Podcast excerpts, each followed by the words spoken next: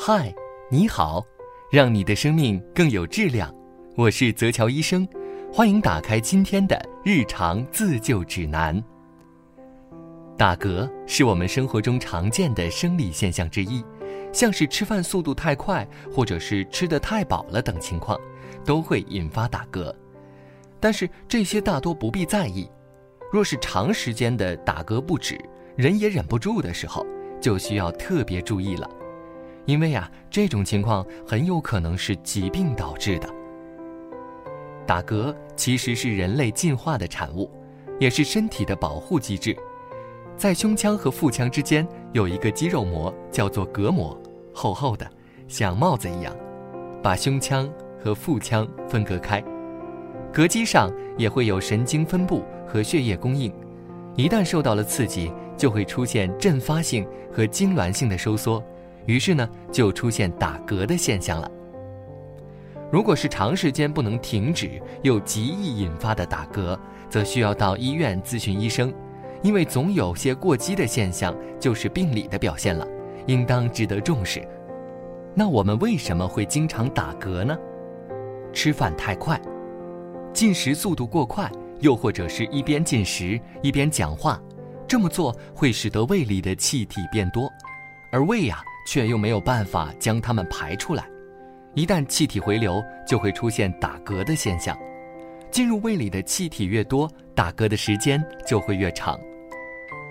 喝大量的热饮，热茶、热咖啡的蒸汽会随着大量的空气一起吸入到体内。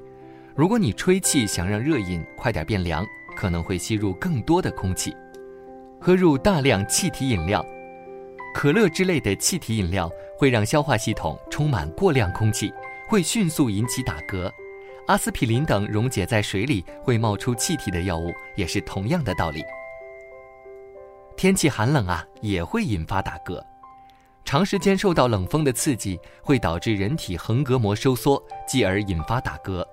这种打嗝对身体没什么伤害，只要及时做好防寒保暖工作，这种打嗝现象就会消失。普通的打嗝啊，除了会导致身体短暂的不适之外，是没什么大问题的。持续打嗝停不下来，可能是一种病，叫做恶逆症。恶逆频繁或持续二十四小时以上，称为难治性恶逆。这时候呢，要考虑是不是有胃肠道啊、甲状腺啊，或者是中枢神经系统的疾病了。日常打嗝容易影响学习，耽误工作。要想停下来，可以试试这几个方法。第一种方法，喝几口温开水，慢慢咽下，同时呢，做弯腰九十度的动作，十至十五次，胃部离膈肌较近，可从内部温暖膈肌。弯腰时呢，内脏还会起到按摩的作用，缓解膈肌痉挛，达到止嗝的目的。第二种方法，把一个纸袋罩在嘴上，深呼吸几次。第三种方法，趁人不注意的时候，猛拍一下后背。也能止嗝，惊吓呀，作为一种强烈的情绪刺激，可以抑制膈肌的痉挛。不过吓人有风险，挨揍别怪我。此外啊，高血压、心脏病人慎用这个方法。还有这些情况啊，要小心是疾病而不是打嗝。首先啊，频繁的嗳气要考虑胃肠道疾病。